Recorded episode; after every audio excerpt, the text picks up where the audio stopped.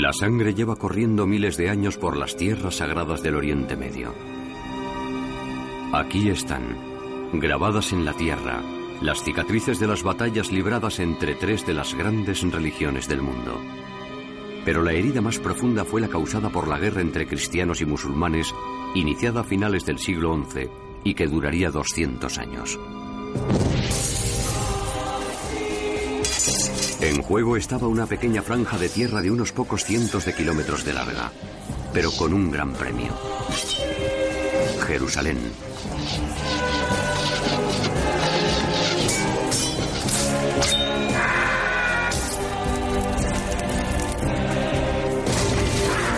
Esta guerra sagrada ha quedado ya en la leyenda.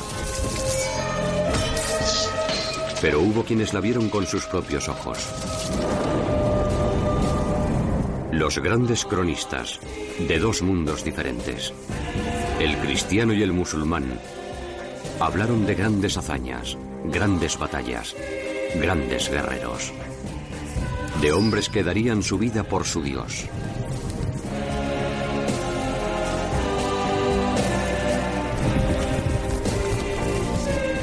Fue un conflicto entre dos fes. El enfrentamiento entre la media luna y la cruz. Esto fueron las cruzadas.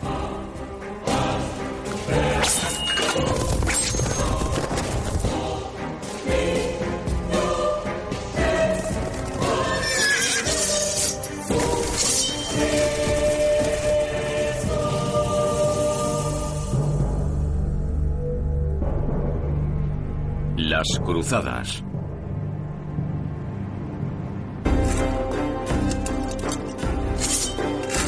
En 1096 partieron en un ostentoso despliegue más de 60.000 guerreros cristianos desde Europa en lo que sería la primera cruzada. Su objetivo era Jerusalén. La ciudad llevaba más de 400 años bajo control musulmán y los cruzados juraron recuperarla en el nombre de Cristo. Para los cristianos, Jerusalén es muy importante porque Jesús murió aquí en la cruz y luego resucitó. Por lo tanto, este fue el escenario del momento más importante de la historia de la salvación y por ello, Jerusalén es el centro del mundo para los cristianos. Este ejército cristiano recorrió a duras penas casi 5.000 kilómetros, cruzando el territorio prohibido de Oriente Medio en una serie de encuentros épicos contra las fuerzas del Islam.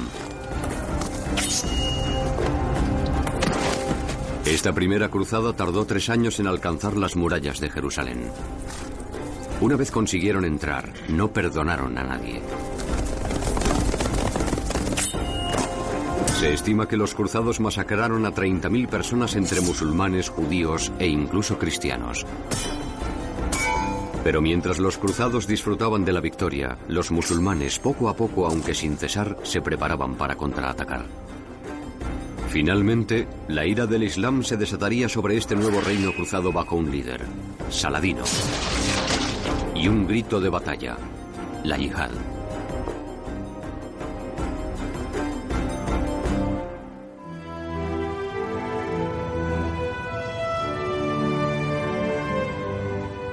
Cuando tomaron Jerusalén durante la primera cruzada, los asesinatos fueron horribles. A los judíos que se reunieron en el templo, los quemaron. A los musulmanes les prometieron que dejarían libres a sus mujeres y a sus niños y luego los violaron impunemente. Para los musulmanes se habían profanado dos de sus lugares más sagrados. Los cruzados utilizaron como cuadra para sus caballos la mezquita Al-Aqsa y la colina de la Roca, donde se dice que el profeta Mahoma ascendió al cielo. Arrancaron los símbolos islámicos para reconsagrar la mezquita como iglesia. El nuevo y reluciente crucifijo situado en el corazón de Jerusalén ostentaba ahora que esta era ya una ciudad cristiana. Estaban pasmados y sobrecogidos por la violencia, la brutalidad y los asesinatos realizados. Y lo que más les chocó de todo es que encima lo hicieran en el nombre de la cristiandad.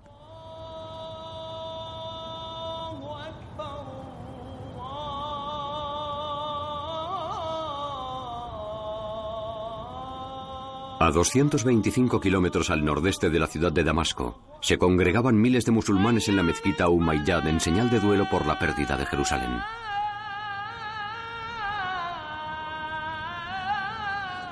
Imagínense la escena aquí cuando la gente de Damasco recibiera las noticias de que habían capturado Jerusalén y no solo que la habían capturado, sino que habían masacrado a miles de musulmanes y de hermanos suyos cristianos y sirios. Por todos los rincones había hombres y soldados quitándose los turbantes en señal de duelo y llorando y hablando de qué se debería hacer.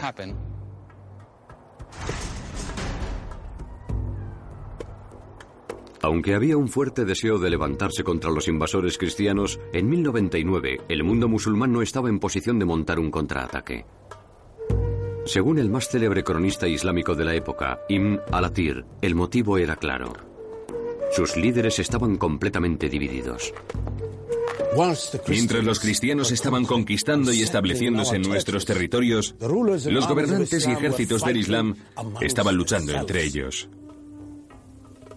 Esto provocaba mucha discordia y desunión entre la gente y debilitaba su poder para luchar contra el enemigo cristiano. Aunque la cultura del Islam era magnífica y se habían conseguido grandes avances en las ciencias y las matemáticas, las instituciones políticas del Islam, sin embargo, no habían tenido éxito en cuanto a crear una sociedad que pudiera ser estable. Y lo que había por entonces eran fuertes gobernantes locales en lo que podrían llamarse ciudades-estado.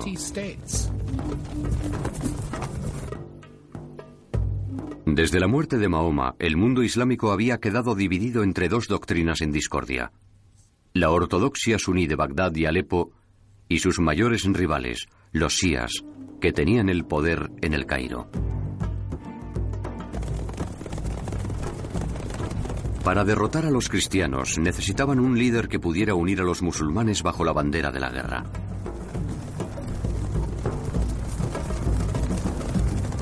Este era el mayor temor de los cruzados, el que se produjera un gran contraataque musulmán. William de Tyre, arzobispo cristiano, fue un gran estudioso y sus crónicas han dejado el archivo más importante de la vida de los cruzados. Desde su perspectiva cristiana relató el inicio de la campaña de guerrilla de los musulmanes o sarracenos contra el recién implantado reino de Jerusalén. Todo el país que rodeaba esta ciudad estaba habitado por los infieles sarracenos, crueles enemigos de nuestra gente. Incluso dentro de las murallas de la ciudad, apenas había un lugar en el que uno pudiera encontrarse totalmente seguro.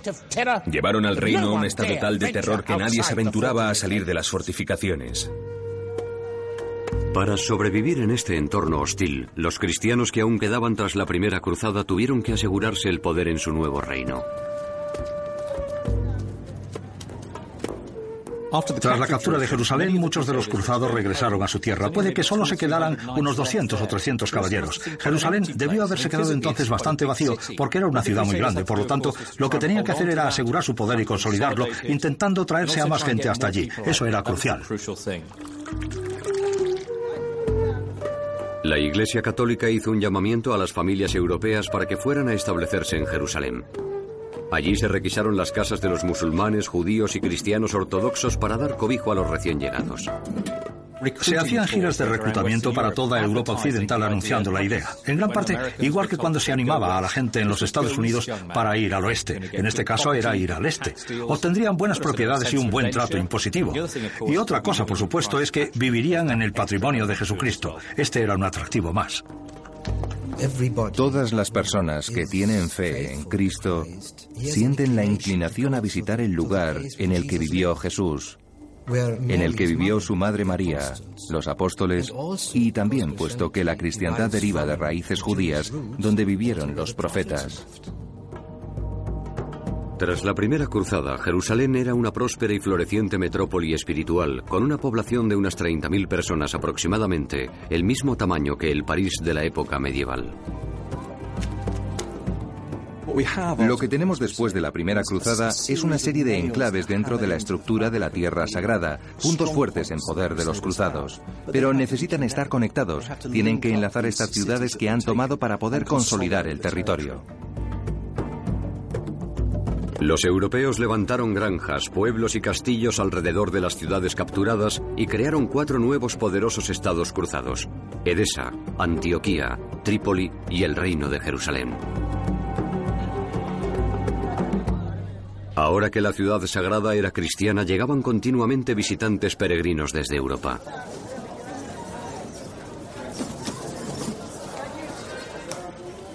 Todos los años llegaban a miles dispuestos a seguir los pasos de Cristo y rendirle culto en los lugares sagrados. Al igual que los turistas de hoy, necesitaban asesoramiento sobre la alimentación, la bebida, el alojamiento, la atención sanitaria y además un libro guía. La mayor atracción de este libro guía del siglo XII era la iglesia del Sagrado Sepulcro. Reconstruida por los cruzados, alberga los lugares sagrados clave bajo un mismo techo se convirtió en un complejo turístico espiritual para miles de devotos visitantes. La guía también incluía el destino indispensable para todos los viajeros, la tienda de souvenirs. Hola, quería comprar unos souvenirs. Sí, por favor, ¿qué es lo que desea? El agua sagrada, la verdad es lo que más me interesa. ¿Me puede hablar un poco de ella? Sí, tenemos agua sagrada, aceite sagrado, incienso sagrado y tierra sagrada. ¿De dónde proviene el agua? El agua proviene del río Jordán. Bien y ha sido bendecida en el interior de la iglesia del Santo Sepulcro. Vale. ¿Desea alguna cosa más? ¿Rosarios, aceite sagrado o tierra sagrada, además del agua sagrada? No, creo que así está bien. En realidad, solo venía a buscar el agua sagrada. Bien. Muchas gracias. Gracias, señor. En las callejuelas de Jerusalén, los peregrinos no solo podían encontrar souvenirs, sino también probar la comida extranjera. Los peregrinos necesitaban comer y esta es una calle famosa por la comida, una especie de comida rápida de la Edad Media. Por supuesto, es muy probable que caigas enfermo y necesites ayuda. Veamos qué dice el libro guía sobre esta cuestión. Junto al Santo Sepulcro se halla el hospital en el que se atendía a un montón de personas enfermas. El total de pacientes en aquel momento en el que estuve presente ascendía a 2.000. A veces, entre la noche y el día, se sacaban más de 50 cadáveres, aunque no dejaban de entrar continuamente nuevos enfermos. Al capturar la ciudad, los cruzados se habían hecho cargo del Hospital de San Juan. Aquí, los peregrinos cristianos que caían enfermos eran atendidos por hombres que habían realizado los votos sagrados de castidad, pobreza y obediencia. Conocidos como los hospitalarios, pronto asumirían una función militar para asegurar la protección de los miles de peregrinos que viajaban hacia y desde las tierras sagradas.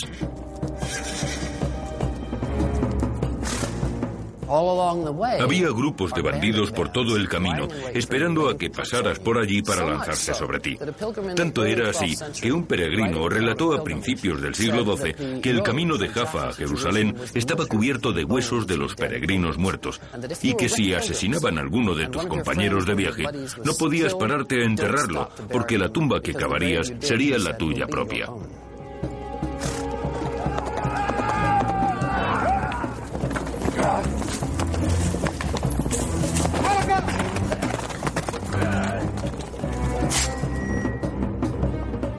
Se estableció una segunda orden sagrada para ofrecer protección a estos peregrinos.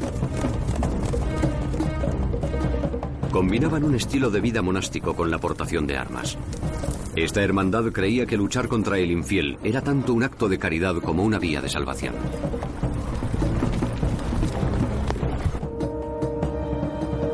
Se les conocía como los caballeros templarios. Tomaron su nombre de su base, el lugar donde se encontraba el antiguo templo de Salomón. Estas dos órdenes militares se convertirían pronto en los símbolos temidos e injuriados por parte de los musulmanes en toda la ocupación cruzada. Ambas órdenes monásticas se vuelven inmensamente poderosas, también como fuerzas políticas dentro de los estados cruzados. Esto fue posible gracias a que tanto los hospitalarios como los templarios desarrollaron una fuerza militar. Se convirtieron en las tropas de élite de los estados cruzados y resultaron esenciales para que los cristianos pudieran sobrevivir en este mundo.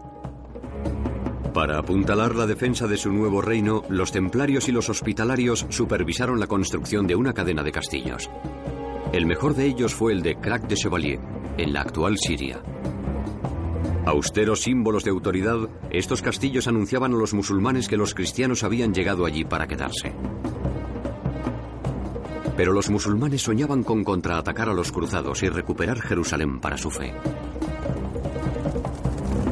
De nuevo, se pronunciaba una vieja palabra árabe, la llamada a la lucha, yihad.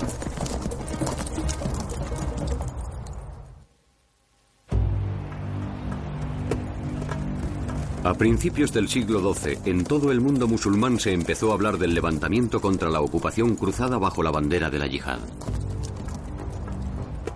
La yihad es el arma clave de la ideología musulmana. El concepto de la yihad databa de la época del profeta Mahoma en el siglo VII, por lo que es algo esencial en la fe islámica. No es algo que se hayan inventado para hacer frente a la cruzada. Era algo que ya estaba ahí y que ahora se va a utilizar contra los cruzados. El turco Imad al-Din Sengi era el gobernador de la ciudad de Mosul, ahora dentro del actual Irak. Inteligente y despiadado, Sengi quería expandir su imperio y se convertiría en el primer líder en lanzar una yihad y triunfar contra los despreciados invasores cristianos. Para él era esencial derrotarles y sacarles del corazón del territorio musulmán. Para esto tendría que unir a Siria bajo su liderazgo. La poderosa ciudadela de Alepo es una de las ciudades fortaleza islámicas más antiguas del mundo. Los caballeros de la primera cruzada nunca se habían atrevido a atacarla. Al igual que en la mayoría del mundo islámico, en aquel momento era una ciudad-estado independiente con su propio gobernador. Sengi tenía la ambición de centralizar su base de poder en este fuerte y usarlo como trampolín para derrocar a los cruzados. Al disponer cada vez de mayor poder militar, se ofreció para proteger Alepo de los cristianos. En 1128 se alcanzó un acuerdo y Sengi tomó el control de la ciudad. Con Mosul y Alepo ahora controlaba el norte de Siria. Antes de que llegara él al poder, no teníamos a nadie que impusiera la justicia.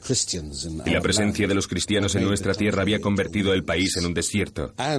Él hizo que volviera a florecer.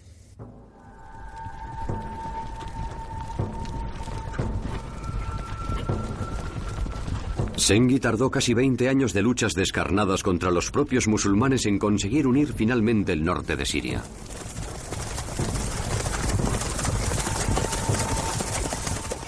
Su propio secretario lo describe como un león, una especie de gato salvaje y feroz.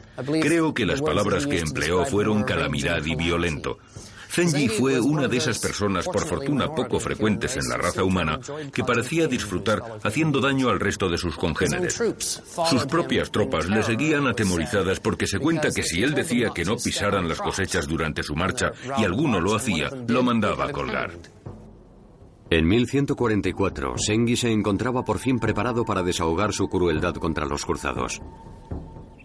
A menos de 200 kilómetros de su base en Alepo se encontraba Edesa, uno de los estados cruzados. A Sengi le llegó una oportunidad de oro para recuperar esta ciudad. Sengi siempre había codiciado Edesa y buscaba la oportunidad de satisfacer su ambición y capturarla. En cuanto se enteró de que el príncipe de Edesa estaba fuera de la ciudad, para él fue como si Dios le enviara una señal para avanzar.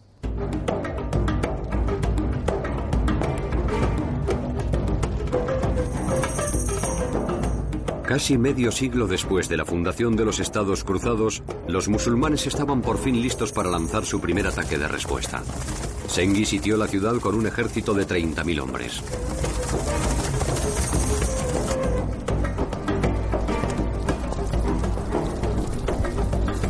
Los pocos caballeros cruzados que quedaban para proteger Edesa fueron cogidos por sorpresa y se refugiaron rápidamente en el interior de las murallas. Esta era la demostración de fuerza tan esperada por los musulmanes. El gran cronista árabe Ibn al-Atir gozó escribiendo sobre ella. Atacaron las murallas sin cesar y nada les interrumpió en su lucha implacable. Sus tropas eran tan numerosas como las estrellas del cielo y cubrían todos los campos que había alrededor de la ciudad. Dicen que los pájaros no se atrevían a volar cerca de allí. Tan absoluta era la destrucción provocada por los sitiadores e incesante su vigilancia. Las fortificaciones eran tan fuertes que la única forma de entrar en Edesa era haciendo que se desplomaran sus murallas. Sengi llevó consigo mineros expertos que conocían muy bien cómo atacar los cimientos de las murallas. Acercarse a las murallas es complicado porque te disparan y te arrojan todo tipo de cosas. Pero bajo las murallas de la ciudad había un sistema de cuevas naturales. Sus hombres consiguieron entrar en ellas y empezaron a picar la parte inferior de las murallas. Los colonizadores cristianos de la ciudad intentaron defender a la desesperada los túneles, pero tenían pocas posibilidades ante el poderoso ataque de Sengi. Sus tropas prendieron fuego las vigas de madera que soportaban los túneles.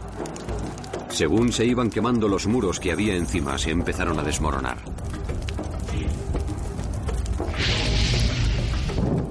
Perforar el túnel fue realmente muy efectivo y las tropas de Zenji consiguieron entrar rápidamente en la ciudad.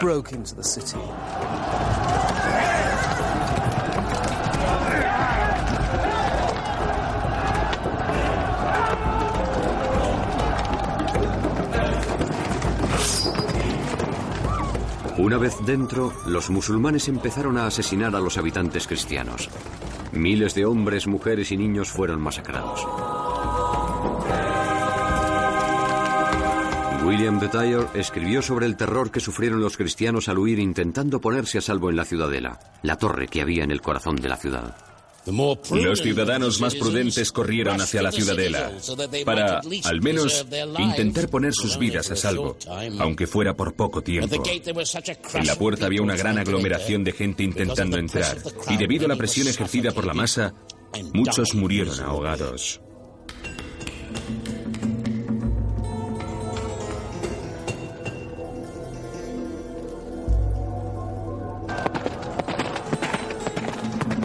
Edesa volvía a estar en manos de los musulmanes y Sengi era ahora el héroe del mundo islámico.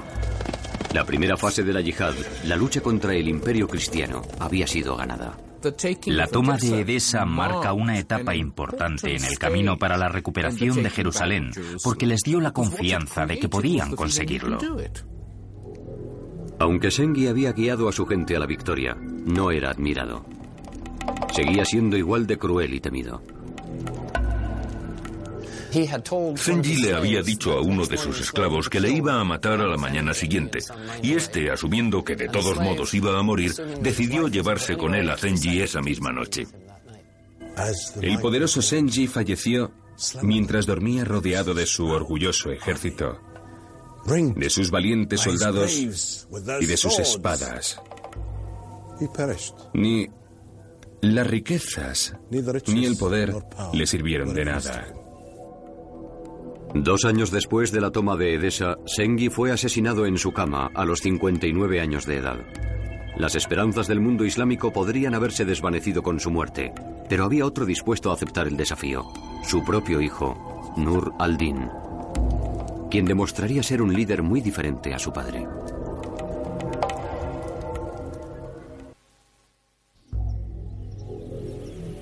Nur al-Din era el hijo del brutal señor de la guerra turco, Sengi. Estaba dispuesto a continuar la lucha de su padre y se propuso unir el mundo musulmán y recuperar a Jerusalén para el Islam. Nur al-Din era un hombre muy devoto. No le gustaba mucho jugar. No le gustaba la forma en que vivían los califas en Bagdad, con su opulencia y su esplendor, las bailarinas y el vino. Y dijo que una de las razones por las que habíamos sufrido esas derrotas era porque habíamos sido demasiado indulgentes era muy respetado porque nunca abusó de su autoridad ni de su poder. Los cristianos vieron el ascenso de este nuevo líder como una seria amenaza para los reinos cruzados. Su mensaje era sencillo y directo. Unidad y yihad. El pensamiento de Nur al-Din era muy claro. Nuestros países han sido ocupados por los bárbaros y tenemos que liberarlos. Y la única forma de liberarlos, puesto que han emprendido una guerra santa contra nosotros, es emprender una guerra santa contra ellos.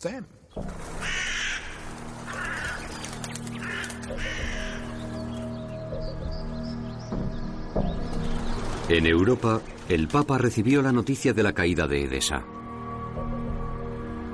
El 1 de diciembre de 1145, el Papa Eugenio III se vio obligado a tomar acciones drásticas. Hizo un llamamiento a la Segunda Cruzada. La Segunda Cruzada fue un plan extraordinariamente ambicioso. La idea era la de ampliar las fronteras de la cristiandad. Los cristianos sentían una gran confianza en ese momento. Lo vieron como una especie de repetición de la Primera Cruzada y gran parte de los sermones hacían hincapié en la idea de que los cruzados debían estar a la altura de lo realizado por sus padres. La llamada a las armas fue respondida por uno de los hombres más poderosos de Europa, el rey Luis VII de Francia y su rica esposa Leonor de Aquitania. La primera cruzada había sido dirigida por nobles y condes. Aquí fue el rey de Francia, Luis VII, quien tomó la cruz. Fue una decisión un poco radical. La idea de que el rey abandonara sus tierras durante dos o tres años, con una posibilidad entre tres de morir, era algo peligroso. El rey Luis sentía una profunda fe cristiana y estaba dispuesto a honrar las hazañas de los primeros cruzados, volviendo a tomar Edesa y luego expandiendo los reinos cruzados. Pero era un hombre con muy poca experiencia militar y tampoco era un líder nato.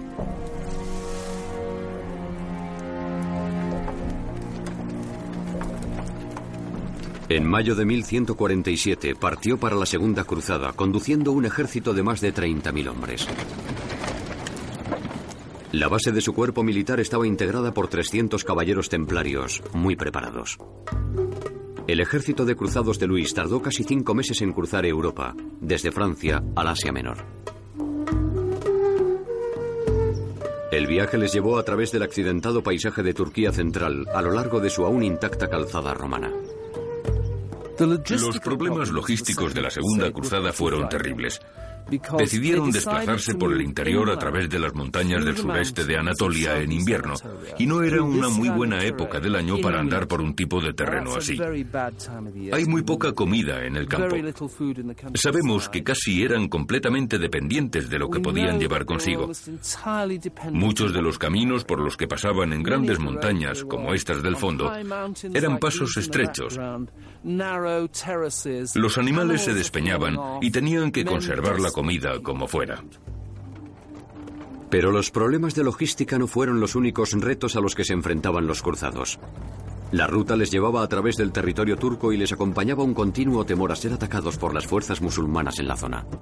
Hay que pensar que aunque esto es terreno montañoso, hay muchas zonas abiertas y por aquí andarían rodando los turcos, dispuestos a lanzarse sobre ellos ante el menor signo de debilidad. La fuerza del ejército residía en llevar una formación muy compacta. Pero ahora estaban en invierno y las duras condiciones climatológicas hicieron perder la formación a los cruzados. La parte más adelantada y fuertemente armada del ejército acabó dejándose atrás al grueso principal y la lenta caravana dirigida por Luis y Leonor se quedó sola y expuesta. Era justo la oportunidad que necesitaban los turcos. El historiador cristiano William de Tyre interpretó lo ocurrido a continuación como un castigo de Dios. Cayeron sobre nuestro ejército en formación de batalla. Fue luchada muy de cerca a base de espada y causó estragos entre los cristianos. El infiel triunfó en castigo a nuestros pecados. Nuestro ejército fue mermado a un número muy reducido. Aquel día se perdió la gloriosa reputación de los francos. Luis y Leonor escaparon, pero miles de cruzados fueron asesinados. Para restaurar la disciplina, el humillado Luis cedió el control de la marcha a los templarios. El castigado ejército cruzado consiguió a duras penas refugiarse en Antioquía, una ciudad que habían tomado en la primera cruzada. Allí, con una fuerza mermada de 20.000 hombres, se enfrentaban al cada vez mayor poder de Nur al-Din. Luis abandonó la idea de seguir la campaña por el norte para recuperar Edesa y en su lugar se centró en Damasco, al sur, ciudad mucho más cercana a Jerusalén. Nur al-Din también tenía planes para esta ciudad musulmana independiente. La cuestión era, ¿quién sería capaz de tomarla primero? Luis fue el primero en tomar posiciones en 1148. El ataque a Damasco puede verse como una lucha preventiva contra Nur al-Din. Él gobernaba en Alepo y si conseguía tomar Damasco, en el sur, sería la primera vez que un musulmán gobernara estas dos ciudades claves. Todo el flanco al este de los Estados Cruzados estaría en manos de un solo hombre. Era una gran amenaza. Aunque en el pasado Damasco había sido aliada de los cruzados, últimamente se había vuelto hostil. La gente de Damasco estaba muy asustada porque nunca antes se habían acercado tanto a las murallas de la ciudad. Los damasquinos, como los habitantes de cualquier otra ciudad, simplemente intentaban defender sus casas, defender a sus familias, defender su hábitat y su forma. Los damasquinos podían haber llamado al gobernante de Alepo, Nur al-Din, para que acudiera en su rescate, pero eso habría significado entregar su independencia. Estaban dispuestos a defender la ciudad por sí mismos. Estaban defendiendo al Islam contra los cruzados, contra el ejército de los francos, y estaban dispuestos a morir e ir al paraíso según sus creencias. Si había un hombre que encarnaba ese espíritu de resistencia, era un abogado de 71 años, Alfin Dalawi. Su historia se ha convertido en parte del folclore de Damasco y sigue relatándose hoy día en los cafés de la ciudad. Los cruzados creían en su perverso corazón que podían tomar Damasco. 50.000 soldados entre infantería y caballería desfilaron hasta nuestra ciudad y los musulmanes les desafiaron. La batalla comenzó en un huerto, junto a las murallas.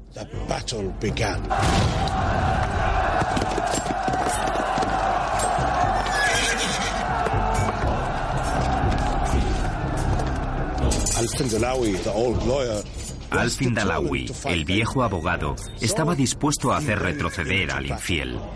Salió al huerto a luchar matando a cristianos como si estuviera poseído.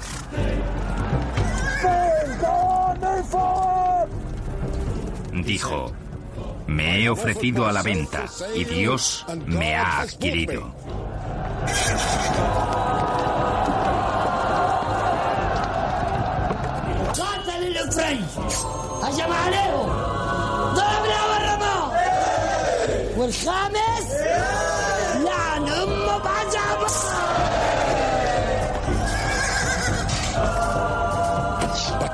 Pero a lo largo de la noche, la gente de la ciudad fue perdiendo la moral ante el horror de la lucha.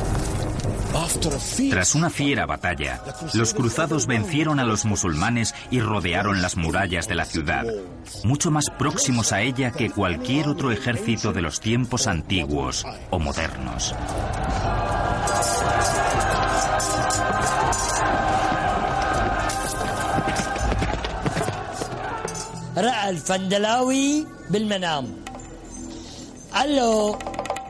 Al-Fin Dalawi continuó luchando con gran valor y se negó a retirarse, obedeciendo a Dios Todopoderoso. Pero desafortunadamente acabó cayendo en la batalla, convirtiéndose en mártir para la fe. La batalla continuó durante días en los huertos que rodeaban la ciudad y miles de musulmanes perdieron la vida. A los damasquinos, tan orgullosos de su independencia, les quedaban pocas opciones. Al final decidieron solicitar a Nur al-Din que les enviara su ejército. Eran justo las noticias que Nur al-Din estaba esperando. Pero para Luis, esto suponía enfrentarse a una decisión importante, quedarse y luchar contra una fuerza musulmana cada vez más poderosa o retirarse. Pensaban que si se retiraban de Damasco sería una deshonra para ellos, pero si se quedaban a luchar podrían ser derrotados. Al final, lo que decidieron fue lo peor de todo lo que podían haber hecho. Cambiaron su asedio de un lugar a otro de la ciudad hasta que finalmente tuvieron que retirarse de todos modos. Demostraron una gran incompetencia militar.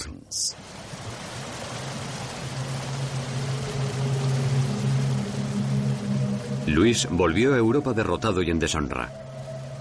Después de tantas esperanzas, pérdidas y sufrimiento, su segunda cruzada había acabado en desastre. No solo había tenido que darle la espalda al reino cruzado de Jerusalén, sino que había aumentado la confianza de los musulmanes. Para los cristianos, las consecuencias fueron desastrosas. Abandonaron el asedio y volvieron a casa.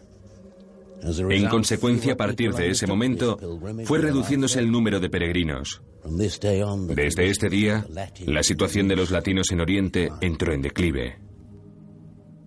Cuando la Segunda Cruzada fracasó, el mundo musulmán se sintió enormemente liberado. Su Dios les había bendecido con esta victoria divina. Además, por supuesto, sentían una gran confianza. La última vez que habían llegado los francos en gran número, los cruzados habían derrotado a los musulmanes.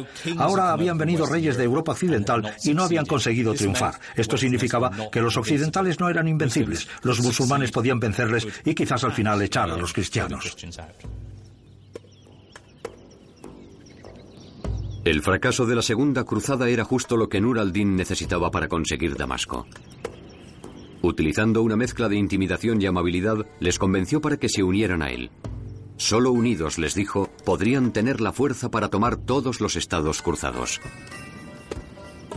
Finalmente, los damasquinos sucumbieron a su incesante insistencia.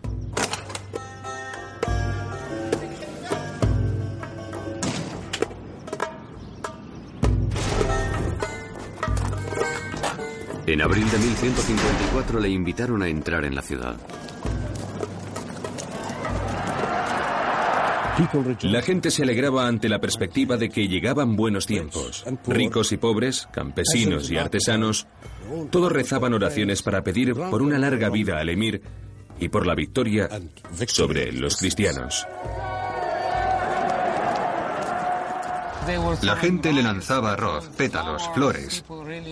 Le vitoreaban y gritaban alabando su valor. Estaban muy felices. Nur al-Din fue el primero en intentar y conseguir dar a los árabes una sensación de unidad y de que si nos unimos podemos conseguirlo. Por primera vez, las dos poderosas y ricas ciudades musulmanas de Siria estaban unidas bajo el mismo dirigente, un hombre centrado en la yihad cuyo objetivo era echar algún día de allí a los cruzados.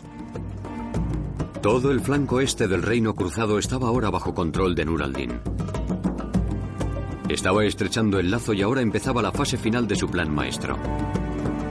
Rodear completamente a los cristianos haciéndose con el control de una tierra rica y poderosa al sur. Egipto.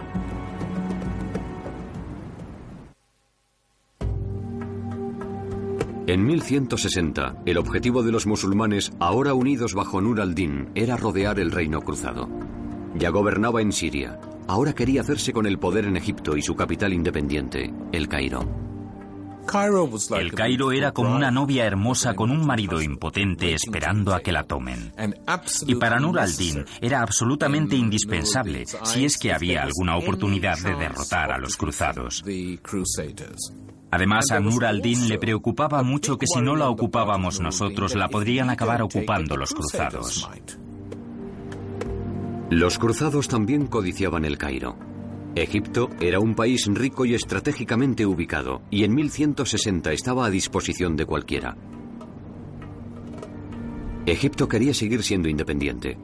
Era el baluarte de la rama shia del Islam y estaba tan dispuesto a resistir ante los musulmanes ortodoxos suníes de Nur al-Din como ante los cristianos. Pero en 1168 los cristianos cometieron un error fatal y le concedieron una gran ventaja a Nur al-Din.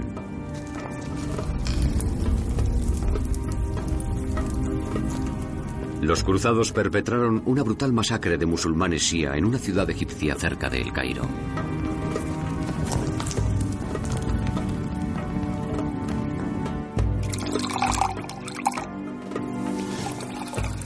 Si los cruzados hubieran actuado de otra forma, habrían tomado el Cairo con mayor facilidad, ya que los gobernantes de la ciudad estaban dispuestos a rendirse.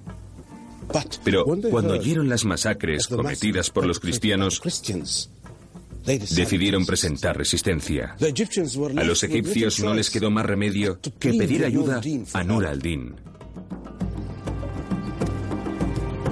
Nur al-Din estaba deseando ayudarles. Envió a su joven general más capaz y ambicioso para ayudar a los egipcios a defender el Cairo. Se llamaba Saladino. En el mundo islámico, Saladino es una leyenda. Su heroica reputación fue cuidadosamente elaborada por un hombre, amigo cercano y confidente, Baja al-Din.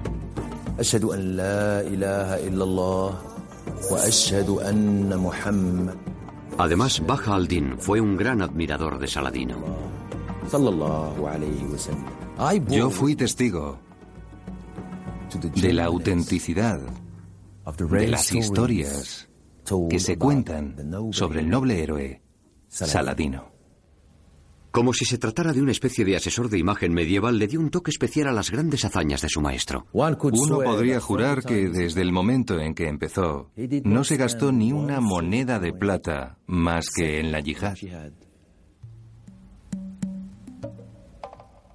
Saladino compartía la ambición de su maestro Nur al-Din de controlar tanto Siria como Egipto y echar a los cruzados. Pero bajo su propio liderazgo, y eso significaba enfrentarse al mismo Nur al-Din. Su primer paso fue asumir el mando de todo Egipto, antes gobernado por los Shia. Algo que en todo caso era necesario.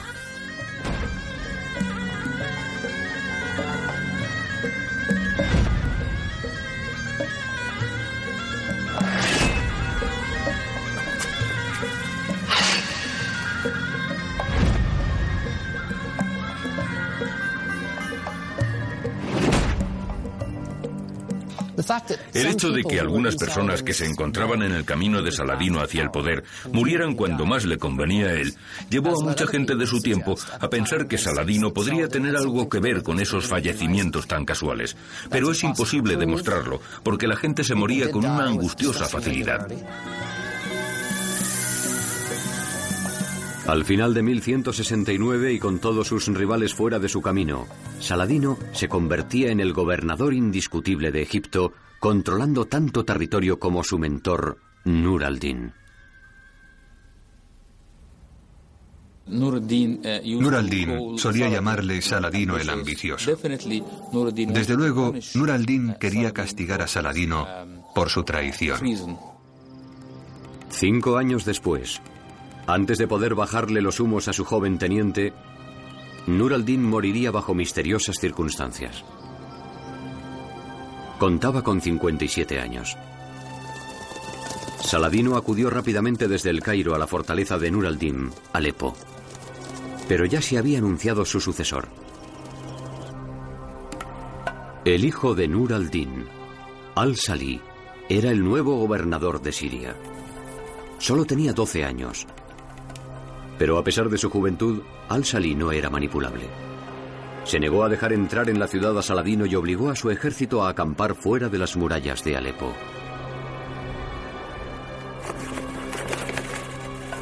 Luego, el joven líder dio un paso aún más atrevido.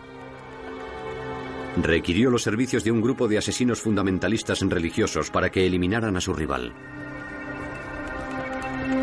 Su nombre ha quedado para la historia los asesinos. La palabra asesino deriva de hashishi. Y ya sabemos todos lo que es el hashish. Se cuenta que la forma en la que actuaba el grupo cuando tenían que asesinar a alguien era drogándole. Los asesinos siguieron a Saladino hasta su tienda a las afueras de las murallas de la ciudad.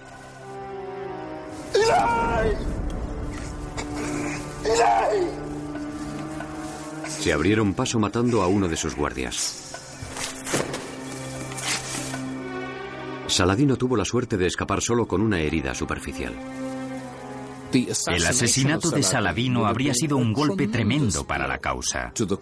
El hecho de que el asesino entrara en su tienda debió provocar un pánico total. Se puede uno imaginar cómo fue.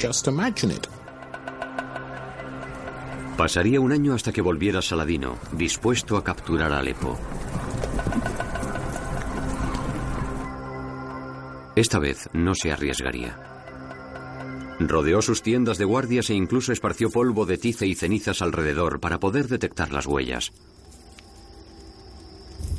Aún así, a pesar de la seguridad, los asesinos volvieron a atacar, esta vez de forma curiosa y preocupante. Le dejaron un regalo junto a su almohada, unos pasteles y una nota con una amenaza de muerte, avisando a Saladino que se retirara o la próxima vez le asesinarían.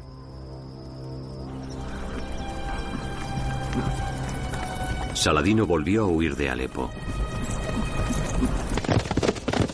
Pasarían siete años hasta que cambiara su fortuna. En 1181, su rival, Al-Salih, murió a los 19 años. Al igual que su padre y su abuelo antes que él, fue víctima también de una muerte en extrañas circunstancias. No tengo ningún problema en creer que Saladino fuera despiadado. ¿Por qué iba a tenerlo? Para sobrevivir en aquel mundo tenías que serlo. Que fuera él el responsable del asesinato del hijo de Nur al-Din, eso no se sabe.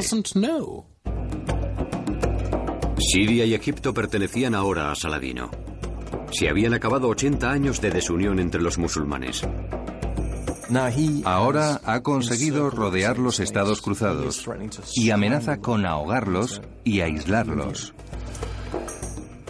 Y creo que las consecuencias de esto para los cruzados es que se eleva la temperatura, el nivel de amenaza y de conciencia de que las cosas se están moviendo de forma inevitable hacia algún tipo de confrontación seria. Tras luchar por la unión y amedrentar al mundo musulmán para que formara una coalición, Saladino tenía ahora que dar el golpe final contra los cristianos en la tierra sagrada.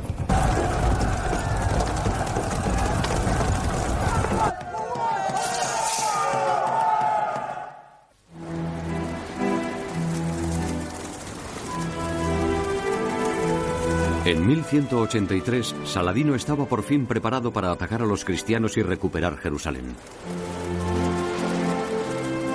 La ambición del mayor líder musulmán del siglo pendía como una nube sobre los cruzados, que intentarían defender su reino.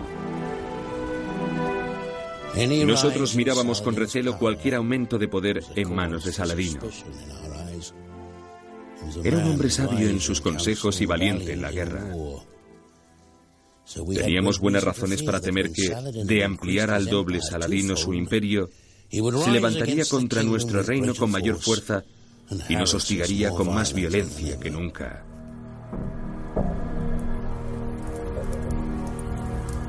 Mientras los musulmanes se habían unificado, los cristianos de Jerusalén se encontraban en su momento más débil. Estaban dirigidos por Balduino IV, un rey que desde muy temprana edad había estado paralizado por la enfermedad. De pequeño cuando jugaba con los otros chicos y se pellizcaban como hacen los niños de esas edades, los otros se quejaban del dolor. Pero Balduino no sentía nada. Según fue alcanzando los años de madurez, se hizo evidente que sufría la terrible enfermedad de la lepra. Incapaz de contener las lágrimas cuando hablaba de esta gran desgracia, día a día, su situación fue empeorando. Balduino se puso tan enfermo que estaba claro que no podía seguir gobernando su reino. En otoño de 1183, desde la cama, nombró regente del reino a su cuñado Guido de Lusignan.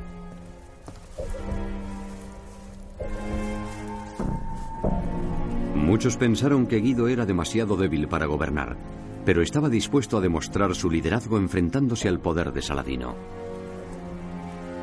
Le ayudaría un aliado en la corte, un príncipe brutal que sentía un profundo odio hacia Saladino. Reinaldo de Satillón. Fue Reinaldo el que desencadenaría la guerra, durante mucho tiempo esperada.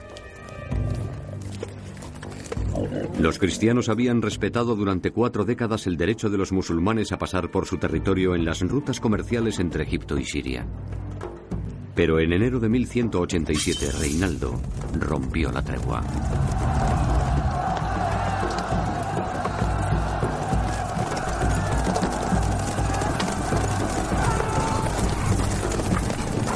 Lanzó un ataque no provocado a una caravana musulmana cargada de riquezas. Tomó prisioneros a los nobles y a sus mujeres y les robó sus posesiones. Los cogió a traición, llevándose el botín, los animales y las armas. Encerró a todos los viajeros en mazmorras, maltratándoles y torturándoles. Y cuando le intentaron recordar la tregua, él les contestó, decidle a vuestro Mahoma que os libere. Cuando Saladino se enteró de la noticia de este ataque, dijo que era inaceptable matar a unos peregrinos desarmados que se dirigían a hacer sus devociones. Y con independencia del resto de mis planes, me tengo que hacer con su cabeza. El brutal ataque de Reinaldo le proporcionó a Saladino una excusa para entrar en guerra. Reunió un ejército formidable reclutado desde todas partes del imperio. Con 20.000 soldados a pie y más de 10.000 a caballo, marchó hacia Hattin, cerca de la costa del lago Galilea.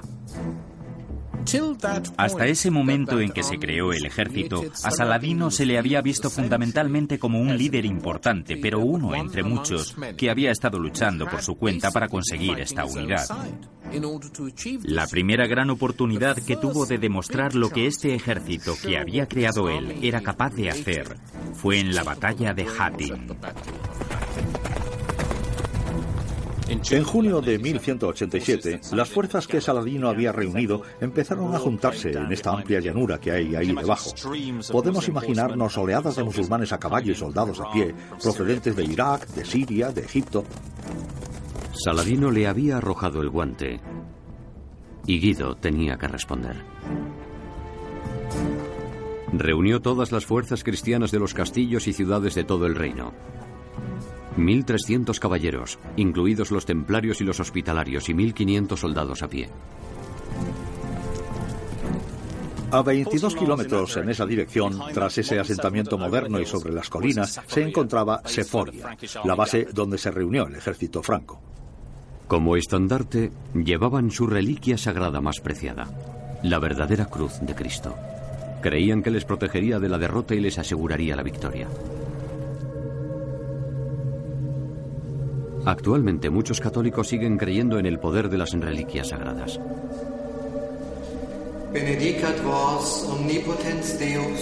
En un tranquilo monasterio de Jerusalén, guardado en un relicario de oro, se encuentra un fragmento de lo que se dice ser la verdadera cruz de Cristo. Este pequeño trozo de madera en forma de cruz es una parte de la verdadera cruz en la que crucificaron a Jesús. La cruz es de mucho valor para nosotros. Se pueden imaginar.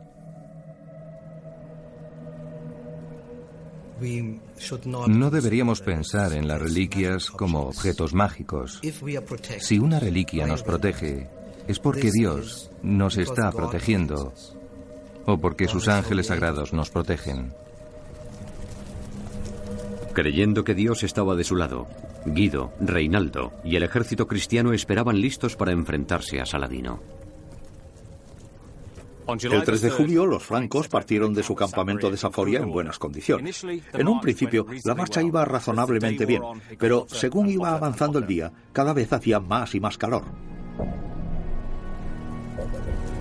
Sin agua en las llanuras del desierto, el ejército cristiano, muy cargado de armaduras, empezó a sufrir una fuerte deshidratación. En las horas de más calor, los francos lo estaban pasando muy mal. Empezaron poco a poco a perder la cohesión y la formación. Y como si de un enorme tren se tratase, perdiendo lentamente el impulso al subir por una larga colina, acabaron parándose. Se encontraban en un lugar abierto, sin agua y sin apenas nada que comer. Entonces, como si fuera un oasis en la distancia, los cristianos divisaron el lago Galilea. Por fin, una oportunidad para apagar la sed. El biógrafo de Saladino, Baha al-Din, describió la trampa tendida por su maestro aquel día a los cristianos. Los cristianos, rodeados de su infantería, intentaron llegar hasta el lago para conseguir agua. Pero Saladino se dio cuenta de lo que pretendían y colocó a su ejército en el camino. Saladino y sus hombres se encontraban ahora entre el ejército cruzado y el lago.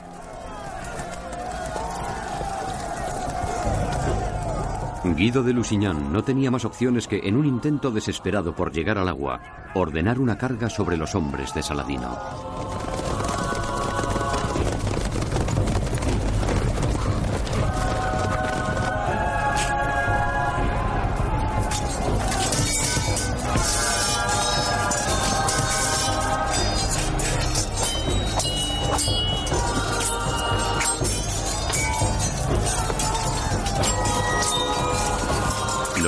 Debilitados caballeros cruzados no fueron obstáculo para el muy disciplinado ejército.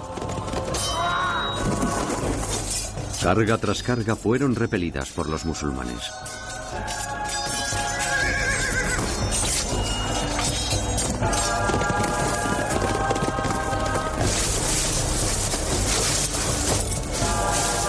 Al final del día, a Saladino aún le quedaba otro as bajo la manga. En el verano este es como Yesca, está increíblemente seco y Saladino agravó la sed de los cruzados prendiendo fuego al campo. El humo iba llevado por el viento en dirección a los cruzados dejándoles la garganta aún más seca.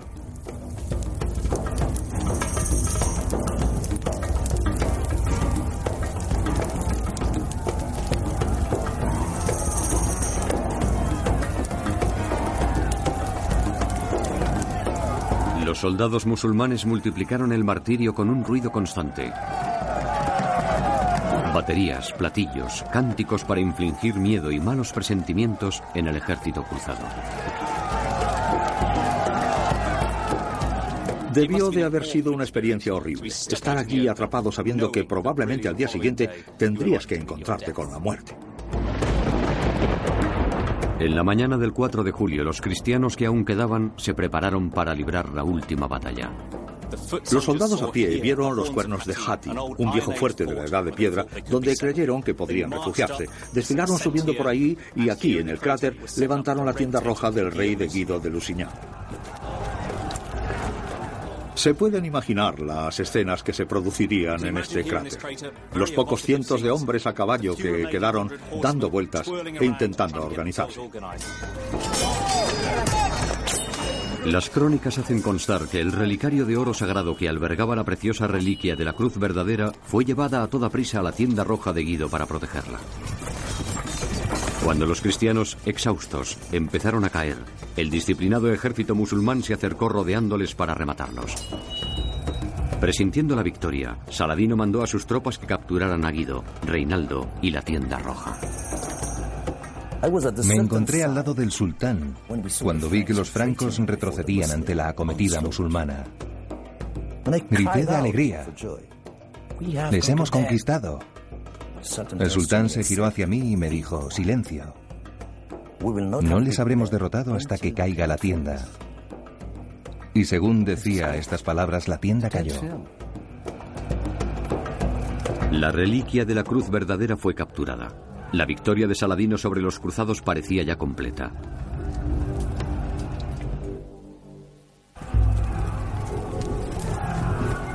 Julio de 1187. La batalla de Hattin había llegado a su fin.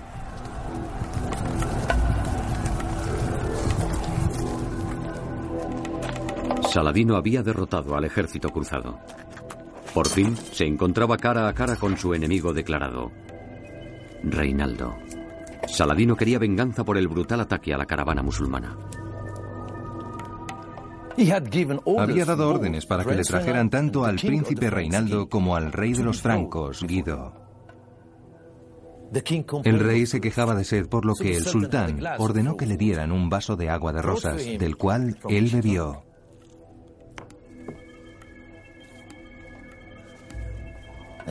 Y luego se lo pasó a Reinaldo.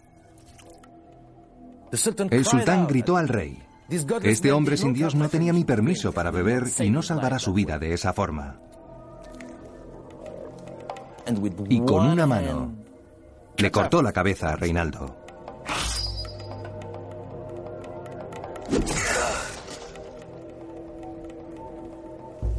Guido supuso que sería el siguiente.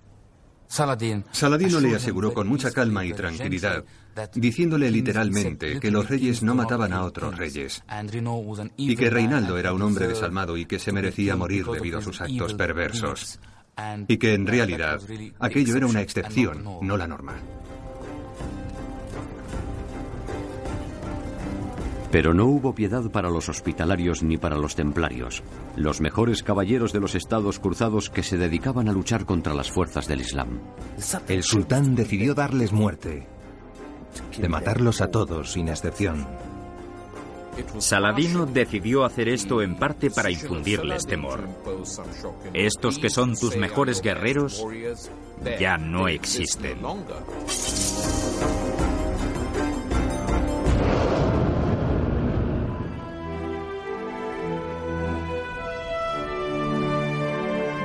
Perder la batalla de Hattin fue una catástrofe para los estados cruzados en la Tierra Sagrada. Guido y el reino de Jerusalén lo habían perdido casi todo. Habían conseguido despojar de sus defensores a prácticamente todos los castillos y ciudades. Es como si hubieran echado los dados y les hubieran salido todos mal. El ejército cristiano había quedado aniquilado y el rey de Jerusalén estaba ahora prisionero de Saladino. El sueño de Saladino se había hecho por fin realidad. Creo que se puede decir que Hattin fue una victoria clave para Saladino y que él sabe que es un momento en la historia en el que va a dejar su huella en el Islam. Saladino podía ya justificar todos esos años de lucha hasta conseguir unir a su gente. Había conseguido la victoria aplastante que tanto deseaba. Bebieron de la copa del destino y se encontraron con las lanzas. Los cascos de los caballos levantaron nubes de polvo hacia ellos, confundidos por el estruendo de sus relinchos y por el brillo de las espadas relucientes que les deslumbraban por ambos lados. Este fue un día difícil para los infieles. Dios decretó la victoria de nuestra fe.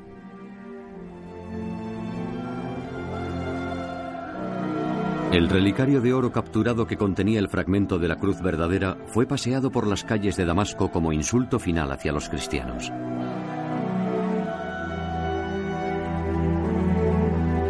De hecho, la derrota cristiana ya había sido presagiada dos años antes por su cronista oficial, William de Tyre. Agotado por los tristes desastres que están acaeciendo en los reinos con tanta frecuencia, de hecho, casi continuamente, he decidido abandonar la pluma y enviar al silencio de la tumba el relato de los eventos que habíamos acometido escribir para la posteridad.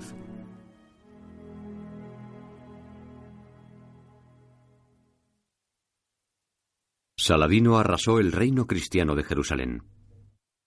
Acre, Cesarea y Jaffa cayeron rápidamente. En octubre de 1187, el ejército musulmán consiguió el mayor premio de todos, Jerusalén. Acamparon fuera de las murallas y se prepararon para el asedio a la ciudad. Los defensores suplicaron piedad y al principio a Saladino no le importaba conceder esto a los cristianos. Quería matarlos de la misma forma que los cruzados habían matado a los musulmanes en 1099. Dentro de Jerusalén, los cristianos sabían que no tenían ninguna posibilidad de resistir un asedio contra Saladino y su poderoso ejército. Por lo tanto, optaron por un inteligente juego psicológico. Amenazaron a Saladino con que si atacaba la ciudad, quemaría en la mezquita Al-Aqsa, uno de los lugares más sagrados del Islam. Saladino se lo pensó y decidió adoptar una postura de prudencia. Salvaría a los cristianos si pagaban un rescate. Se llegó a un acuerdo y Saladino entró de forma pacífica en la ciudad santa, su objetivo.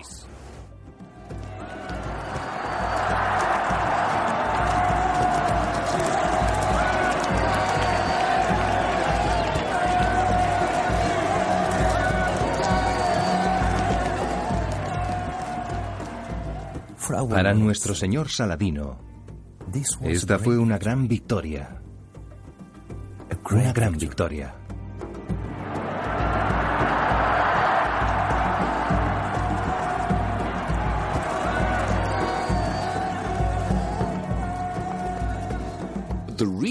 El motivo por el que es un héroe idolatrado en el mundo árabe es porque fue quien recuperó Jerusalén, la convirtió en una ciudad abierta de nuevo para los creyentes y transformó el destino de esas gentes.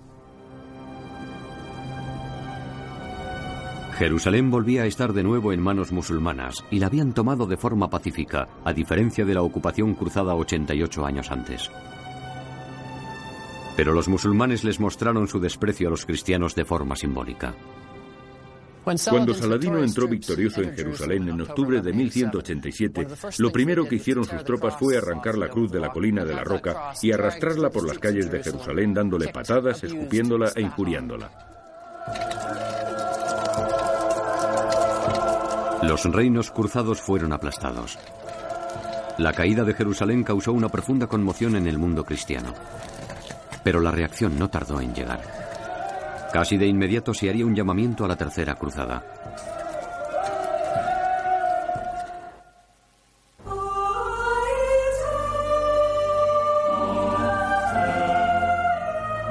Las sobrecogedoras noticias de la derrota cruzada en Hattin en 1187 y especialmente la pérdida de Jerusalén tuvieron una gran repercusión en Occidente.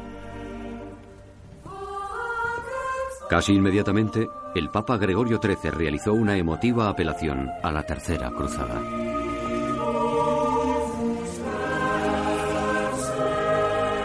Cualquiera que tenga una mente sana y no llore solo, puede ser debido a que haya perdido no solo su fe cristiana, sino también la propia humanidad.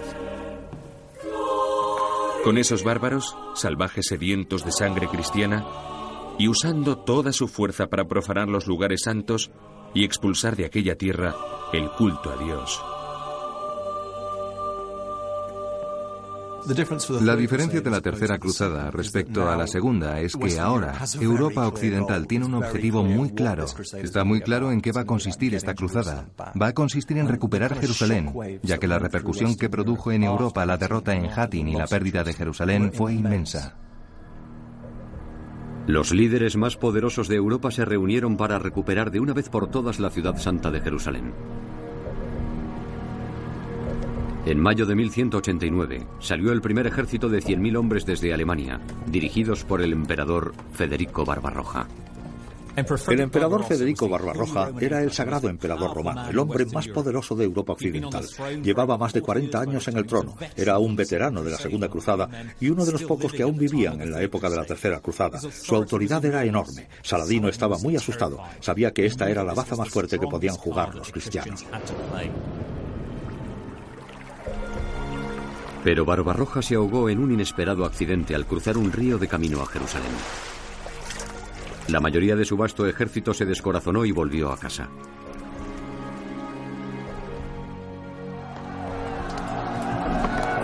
Esto dejó al recién coronado rey de Inglaterra, Ricardo I, a sus 33 años como jefe del mayor ejército cruzado. Le consideramos uno de los reyes de Inglaterra más grandes, uno de los reyes míticos del pasado de Inglaterra. En realidad es posible que él se considerara más de esa tierra que hoy pertenece a Francia, porque sus territorios claves se hallaban en lo que ahora son tierras francesas, el imperio angevino, que contenía a Inglaterra y una gran parte del continente que se extendía por lo que ahora es la nación de Francia. Ricardo I fue el hijo de Leonor de Aquitania, y ya era un experimentado general. Se había pasado la mayor parte de su vida luchando en Europa y sabía que para el éxito en la batalla se requerían grandes fondos. Es muy consciente de que las cruzadas cuestan dinero y que si desea llevar adelante con éxito la cruzada y conseguir sus objetivos, tiene que contar con el respaldo financiero necesario. Para esto se dispone a sacar dinero de donde haga falta. Decidió recaudar un nuevo tributo, llamado el diezmo de Saladino, para financiar esta tercera cruzada. Además, Ricardo vendió todo lo que poseía, castillos, ciudades y dominios para asegurarse de poder comprar el mejor equipamiento militar. Se dice que habría vendido Londres de haber podido. Estaba dispuesto a que no se repitiera el fiasco de la Segunda Cruzada. La suya sería la campaña mejor organizada y mayor equipada de todas. Tras 14 meses de preparativos, Ricardo partió hacia Tierra Santa en la Tercera Cruzada.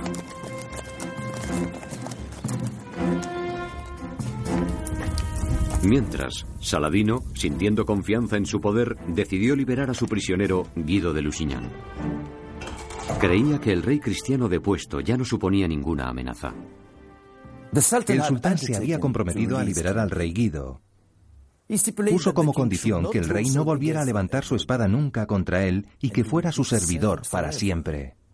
Pero el rey rompió su palabra y Dios le maldijo. Guido, rompiendo su compromiso con Saladino, reunió las fuerzas que le quedaban y se dispuso a redimirse reconstruyendo su reino. Era un hombre que había sido humillado, estaba deshonrado ante los ojos de la cristiandad. Era el hombre que había perdido la ciudad santa de Jerusalén. Tenía que hacer algo espectacular para recuperar su reputación y se le ocurrió una idea muy, muy atrevida. Aquí vemos la ciudad de Acre. Fue el puerto más importante de Oriente Medio. Sería la base de un nuevo reino rico. Guido era un rey sin reino y necesitaba empezar en alguna parte. El puerto fortificado de Acre había caído ante las fuerzas de Saladino poco después de la pérdida de Jerusalén. Ahora, con su ejército de 400 caballeros y 7.000 soldados a pie, Guido estaba dispuesto a recuperarlo. Aquí podemos ver, mirando este mapa, parte de la zona que atacó. Aquí abajo tenemos la Torre de las Moscas, que se puede ver ahí afuera del puerto, y por allí están los rompeolas. Y esta es en realidad la ciudad medieval que Guido había decidido sitiar. Dispuso a sus tropas en un círculo alrededor de aquí y atrincheró a sus hombres.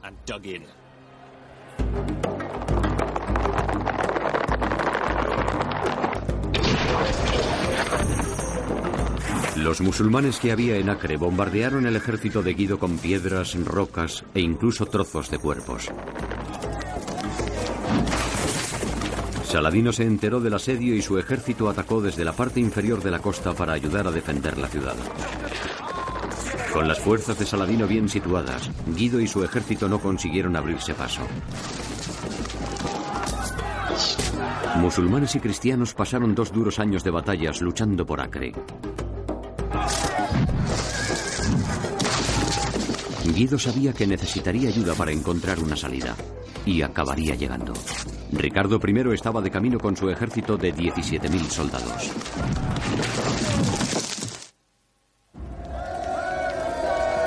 En junio de 1191, tras meses de meticulosa preparación y un año de viaje, Ricardo I de Inglaterra llegó a Acre con su ejército de 17.000 hombres. El maldito rey de Inglaterra llegó. Su llegada se hizo con gran ceremonia porque era un poderoso guerrero con un gran coraje. Y su llegada provocó un efecto aterrador en los corazones de los musulmanes. Ricardo y sus hombres se convirtieron de inmediato en una fuente de motivación para el agotado ejército cristiano. Ricardo se hizo con el mando de la batalla y en pocas semanas encontró la salida a la situación. Llegó con la última tecnología militar occidental. Consiguió traer con él unas enormes máquinas de asedio. Estos trastos eran casi como personajes para los cruzados, ya que les habían puesto nombres como la catapulta de Dios y el mal vecino, e infundían el temor a Dios en sus oponentes musulmanes. Las máquinas de asedio, transportadas en piezas y luego rearmadas en Oriente, permitían intensificar el bombardeo cruzado a Acre, traspasando las murallas.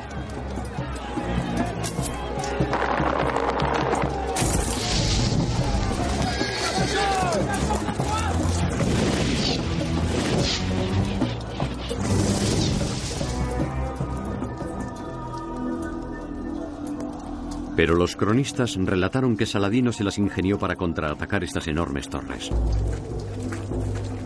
Un soldado sirio le ofreció a Saladino una receta de fuego griego, una especie de napalm medieval. Elaborada con crudo y resina de madera, resultaba devastadora, reduciendo a cenizas todo cuanto encontraba a su paso. Esta es una sustancia bastante complicada de hacer y su componente clave es la nafta, que proporciona un fuego pegajoso. Es decir, un fuego que no solamente se extiende por todas partes, lo cual no es muy difícil, sino que se queda pegado en todas partes y lo quema.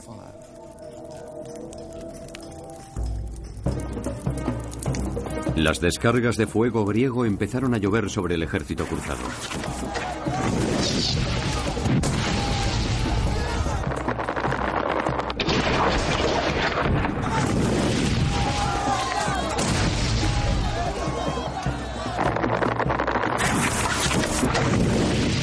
De repente, Ricardo tuvo que pasar a la defensiva, puesto que sus tres torres gigantes de asedio se encontraban en llamas. Los abrasadores meteoros de fuego griego llegaron a sus blancos y estos acabaron consumiéndose en llamas.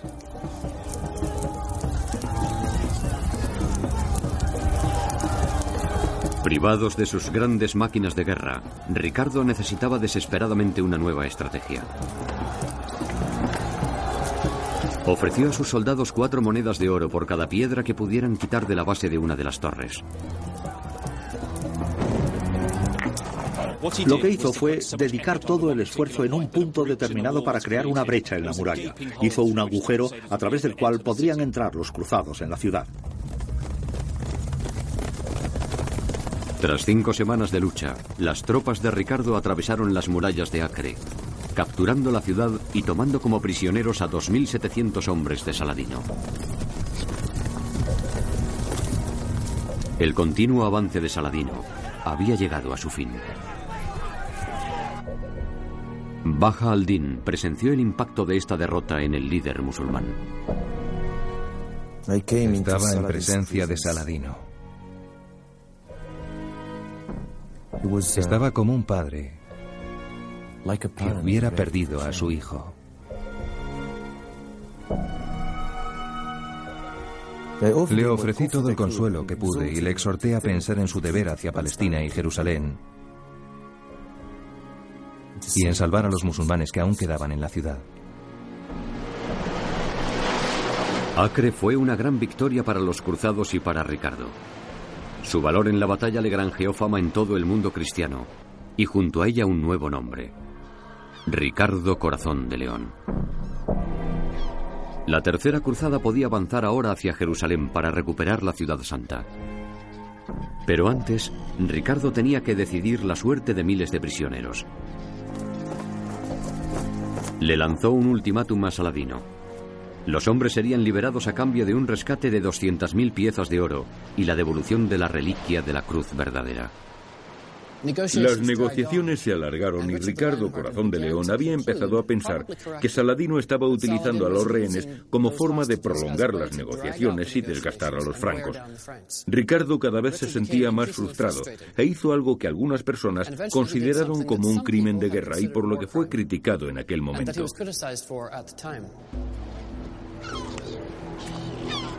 Los actos de Ricardo de aquel día en Acre han pasado a la historia como uno de los episodios más crueles de todas las cruzadas. El enemigo sacó a los prisioneros que Dios había elegido como mártires. Asesinó a todos con la espada a sangre fría.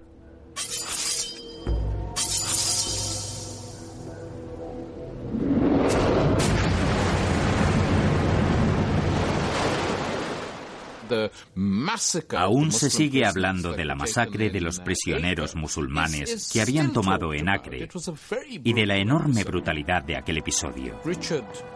En mi opinión, Ricardo fue tremendamente brutal. Ricardo tomó una decisión tan drástica porque creía que no tenía ninguna alternativa. Y si lo consideramos desde el más frío y estricto punto de vista militar, es verdad. Estos hombres le estaban consumiendo. Tenía que alimentarlos, cuidarlos, vigilarlos. No podía liberarlos porque entonces volverían a atacarle de nuevo, por lo que decidió resolver la situación rápida y eficazmente. Fue algo terriblemente brutal, pero le permitía continuar avanzando y proseguir hacia el sur para cumplir con su misión de recuperar la ciudad santa.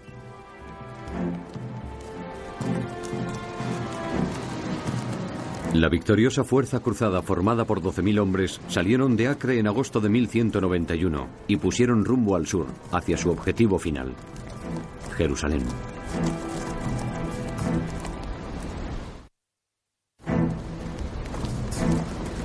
Saladino tenía que detener la marcha de Ricardo Corazón de León hacia Jerusalén.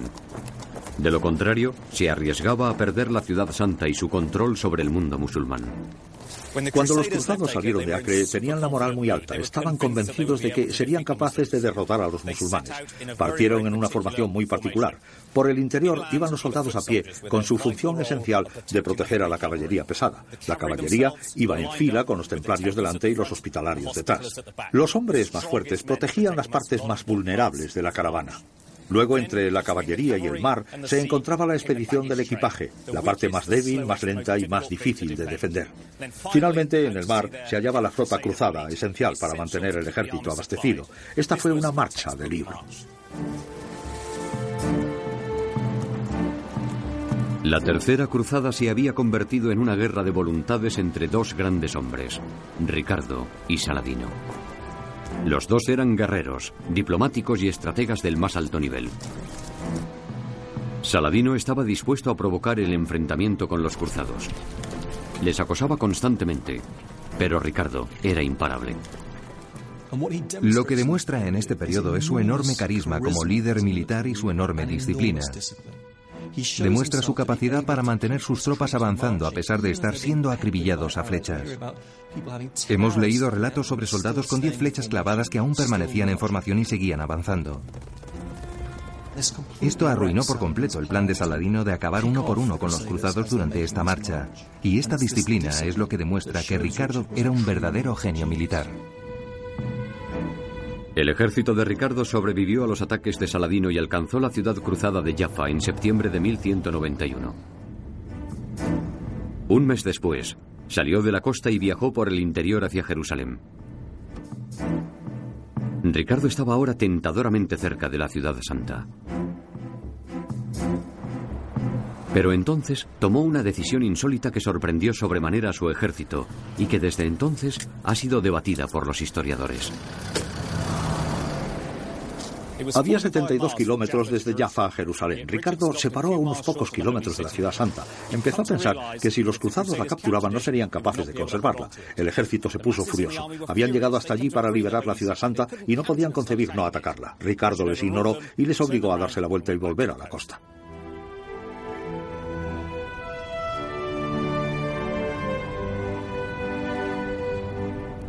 Ricardo temía que su agotado ejército de 12.000 hombres no pudiera tomar la ciudad santa y luego defenderla contra el vasto ejército de Saladino extraído de todo el mundo musulmán. Había fracasado en la principal misión de la Tercera Cruzada, volver a capturar Jerusalén. Creo que en lo profundo de su corazón y de su motivación tenía un verdadero deseo de avanzar hacia Jerusalén y tomar esta ciudad santa. De eso trataba la cruzada. Pero al mismo tiempo, también era un general y era un rey. Su sentido militar le decía que no podían tomar Jerusalén, que no tenían los recursos suficientes. En el mejor de los casos no la podrían conservar aunque se las arreglaran para tomarla si se producía algún milagro.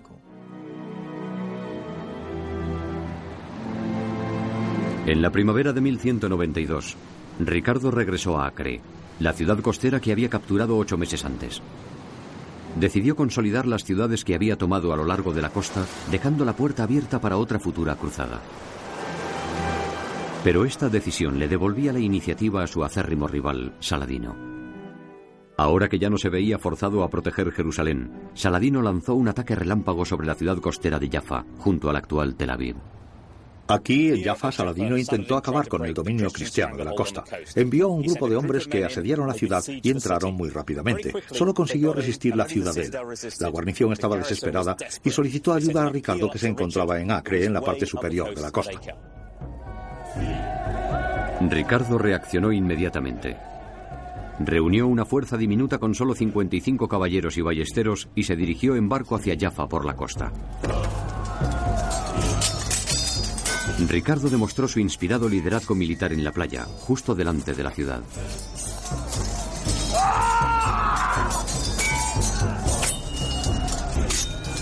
Los cruzados estaban a punto de ser derrotados, pero mostrando un coraje inmenso, Ricardo empezó a cambiar el signo de la batalla mientras Saladino la contemplaba. Estos dos hombres desarrollaron un verdadero respeto mutuo en el curso de esta expedición. Creo que Saladino sabía que Ricardo era un verdadero militar al que había que tener muy en cuenta. Y Ricardo sabía que Saladino era casi único en el mundo musulmán por haber sido capaz de unir a semejante imperio. La admiración de Saladino por el rey cruzado iba en aumento según veía a Ricardo hacer retroceder hacia la ciudad a las fuerzas musulmanas de la playa. La batalla se libró calle por calle mientras los cristianos intentaban recuperar Jaffa de las tropas de Saladino. Durante la batalla, el caballo de Ricardo fue abatido por una lluvia de flechas. Viendo al rey vulnerable y expuesto, Saladino ordenó a sus hombres que le entregaran otro.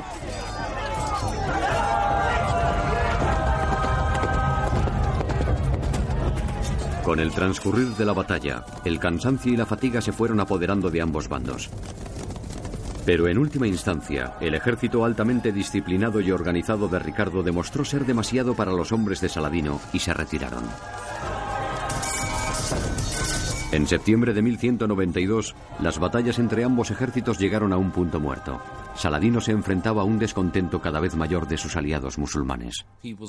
Ya no estaba seguro de poder mantener este nivel de lucha armada y de guerra continua. El motivo era que sus soldados eran de aquellas tierras. No habían venido del extranjero, no les había pagado, no iban a seguir a sus líderes hasta conseguir el reino. Esta gente eran personas que provenían de poblaciones vecinas o de ciudades, que tenían familias, que tenían propiedades, que tenían tierras que atender y no les gustaba tener que mantenerse alejados de ellas de forma permanente.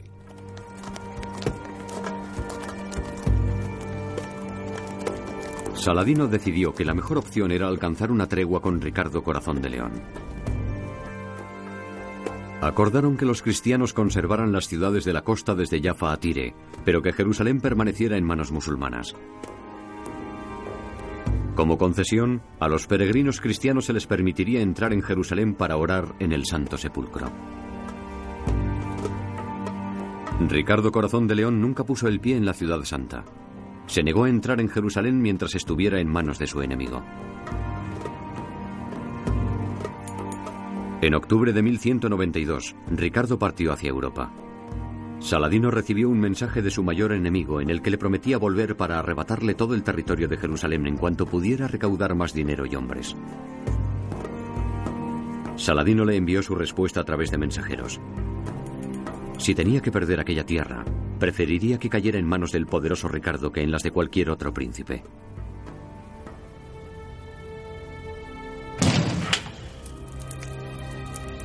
Solo seis meses después, en marzo de 1193, muere Saladino a la edad de 56 años, rendido tras más de cinco años de incesantes marchas, asedios y batallas. Su leal amigo Baja al-Din recordó aquel triste día. Llegué cuando ya había fallecido y transportado en favor de Dios hasta el asiento de su gracia. La ciudadela, la ciudad, todo el mundo se sentía abrumado por tal sensación de pérdida como solo Dios podía comprender. La pena, las lágrimas y los gritos desconsolados de todos los hombres les impedían mirar a nadie más que a él.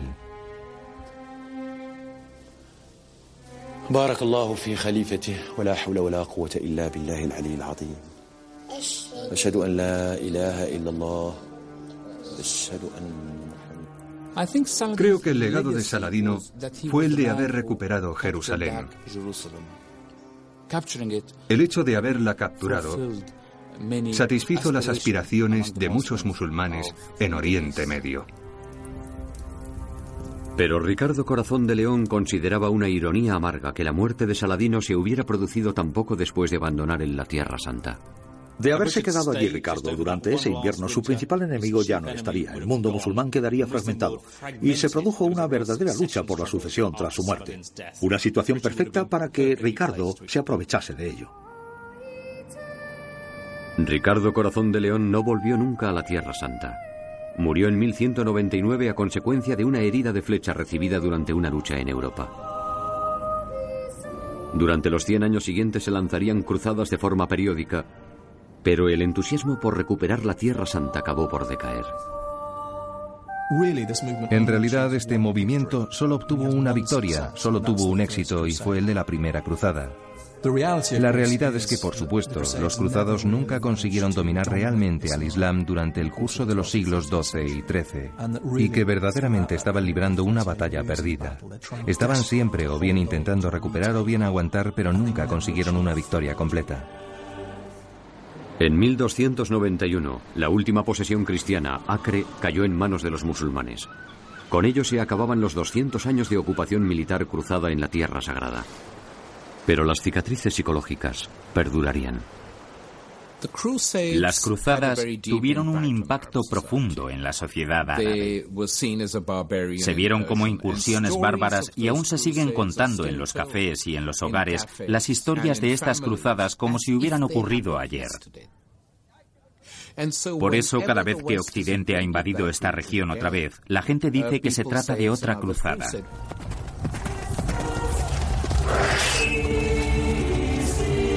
Tras su victoria en la primera cruzada, los cristianos lucharon desesperadamente para conservar la Tierra Santa. Aún así, al final, la captura de Jerusalén por parte de Saladino en 1187 anunció el fin de la causa cristiana.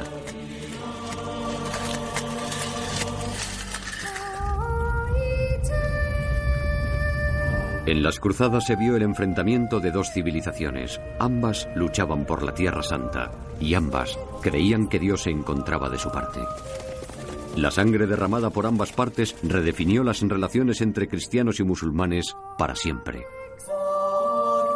Este conflicto épico entre dos ideales, la cruzada y la yihad, acontecido hace casi mil años, sigue proyectando su sombra hasta el día de hoy.